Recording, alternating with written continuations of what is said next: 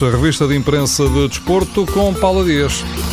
Na véspera do jogo com a Áustria, os jornais desdobram-se em contas. O jogo admite um trio inédito, dizendo que Ronaldo, Nani e Quaresma podem coincidir como titulares. Nesta contabilidade, João Mário senta-se no banco. O Record também fala num trio, mas aqui a aposta passa pela entrada de Cédric, Adrian e Quaresma. O Record deixa ainda a pergunta, afinal, quem está desgastado? O jornal lembra os jogadores mais utilizados nos clubes, onde estão, são Ronaldo, Renato Sanches e Ricardo Ricardo Carvalho, apenas Éder, Cédric e Quaresma cumpriram menos de 2.500 minutos nos respectivos clubes.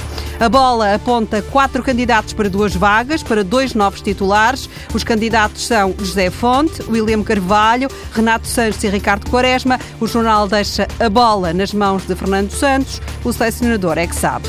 Portugal quer ganhar e podemos ter esperança. O recorde lembra uma tradição portuguesa. Aos maus arranques têm correspondido grandes campanhas, como aconteceu em 2004 e em 2012. Até hoje, a única vez que Portugal não ganhou o segundo jogo nos europeus foi em 1984, em França. Os jornais dedicam páginas e páginas ao Campeonato da Europa, mas os temas fortes esta manhã nas capas estão relacionados com os três grandes.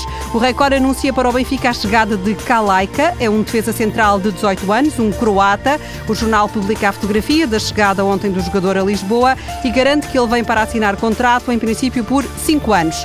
Kalaika chegou sorridente, mas em silêncio. A bola garante que Slimani quer sair do Sporting e já comunicou ao presidente que deseja um novo desafio. O jornal conta que o argelino só renovou contrato no verão passado porque Bruno Carvalho prometeu que este ano não lhe fechava a porta. O jogo dá atenção ao treinador do Futebol Clube do Porto. Nuno Espírito Santo, entrevistado pela revista Dragões, assume que pretende uma ruptura com o futebol de posse, que era a imagem de marca de Lopetegui. A receita é um 4-3-3, muita pressão e rapidez a chegar às zonas de finalização.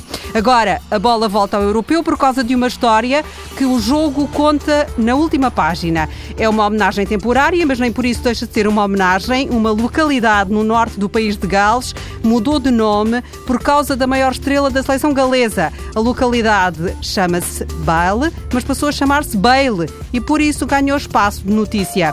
Um autarca local disse que Gareth Bale é uma estrela internacional e esta decisão de pôr bala, perdão, Bale no mapa do mundo está relacionada com isso. Tanto reconhecimento tem, no entanto, prazo de validade até que o país de Gales continue no europeu, vale, ou melhor, vale a imaginação.